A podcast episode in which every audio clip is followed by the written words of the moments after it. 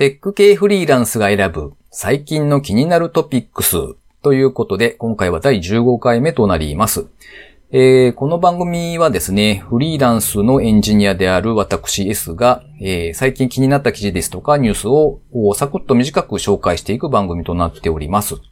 えっと、技術ネタがそんなに得意ではないというか、詳しく話せない身でありまして、えー、まあそういったもの以外にもですね、フリーランスという立場から見た働き方ですとか、ビジネスモデルとかですね、もしくはマネタイズとか、まあ、スタートアップ界隈のお話とかですね、そういった記事を取り上げていきたいなと思っております。10分ぐらいでサクッと聞き終わるという感じにしたいと思っておりまして、えっ、ー、と、まあ、毎回3つぐらいですね、記事を紹介しております。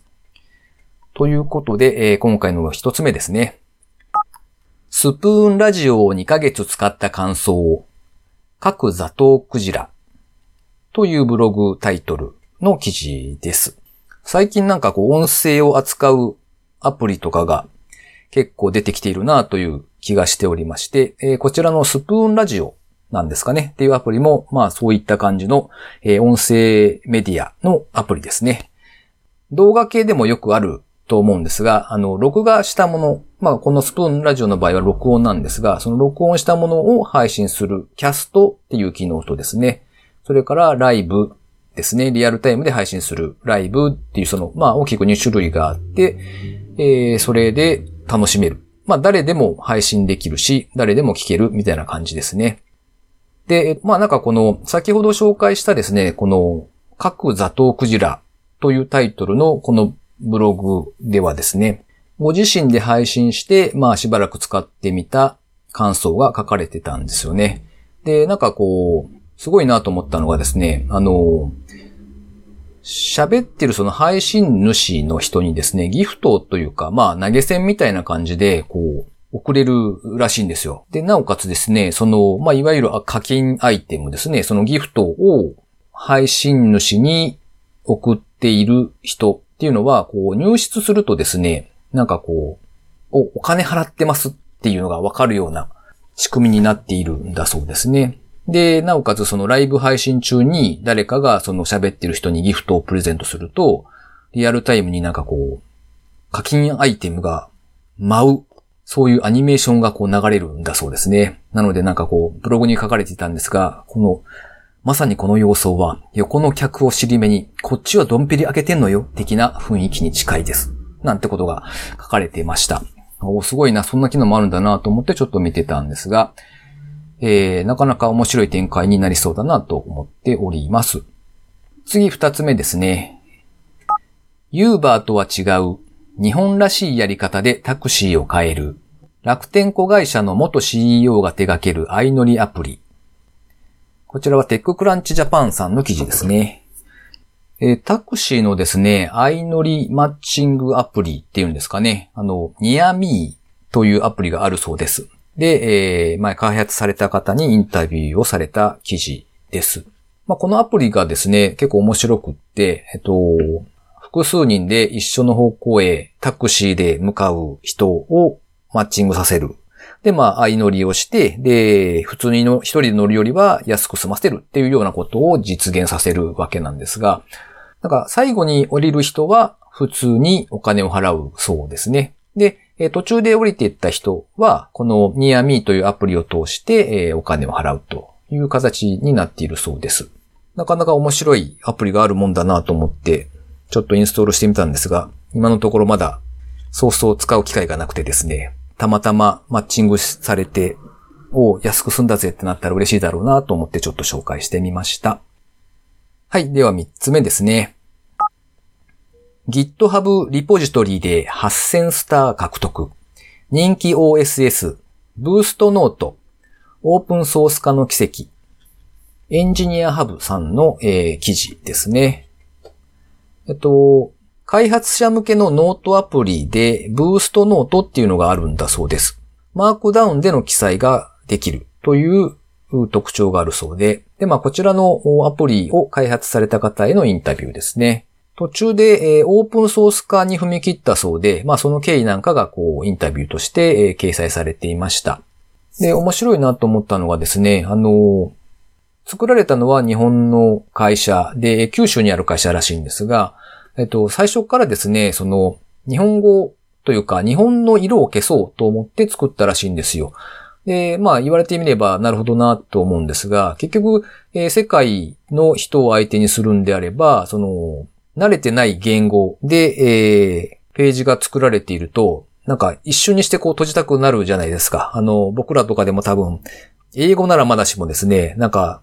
右から左に書かれている中東の方なのかわかんないですが、あっちの方の言語とかが目に入ると瞬間的に閉じたりしますよね。なので、えっ、ー、と、まあそういうのはいけないと。で、ともかく世界に対してアプローチするんだっていうことで、えー、もう完全に英語をスタートもさせたということだそうです。えっと、それからですね、まあ途中でオープンソース化に踏み切っているので、直接的なその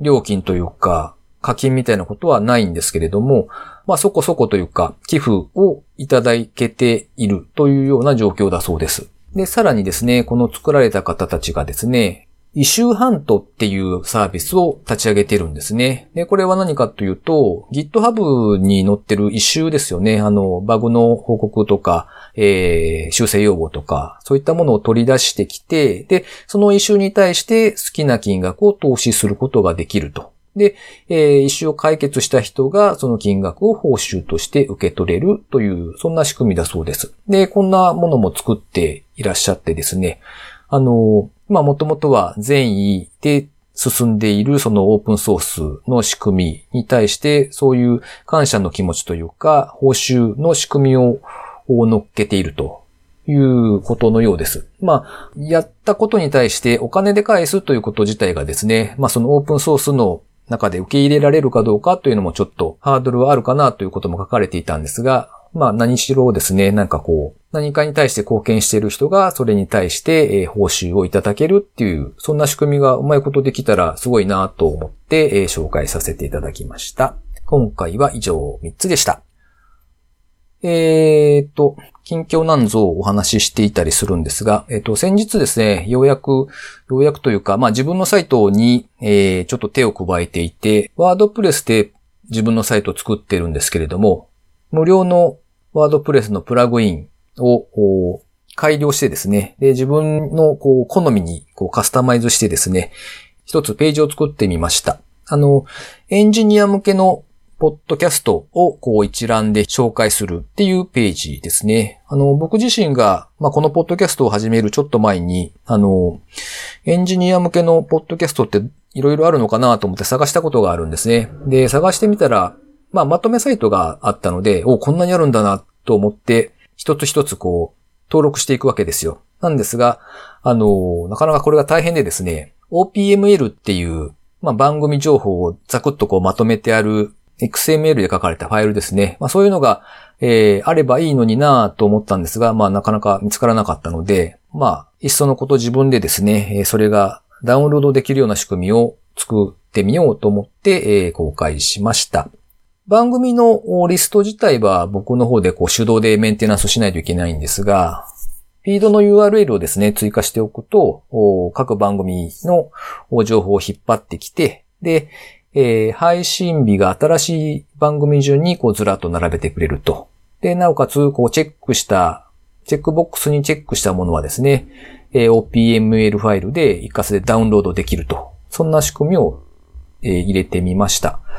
えー、まあ、もしご興味がある方は、フリーランスエンジニア名古屋でですね、多分出てくると思いますので、えー、フリーランスエンジニア実体験ブログっていうサイト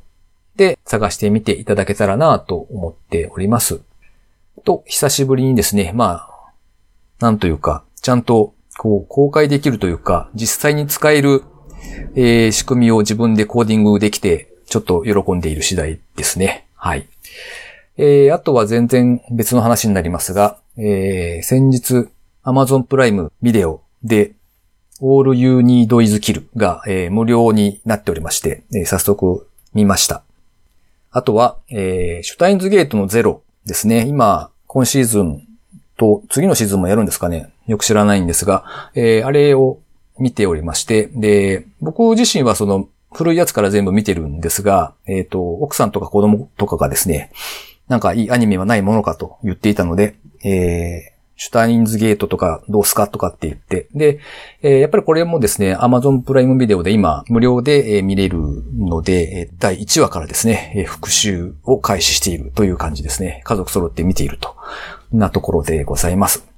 えー、だいぶ暑くなってきましたので、えー、皆様も熱中症などお気をつけて、というか、多分、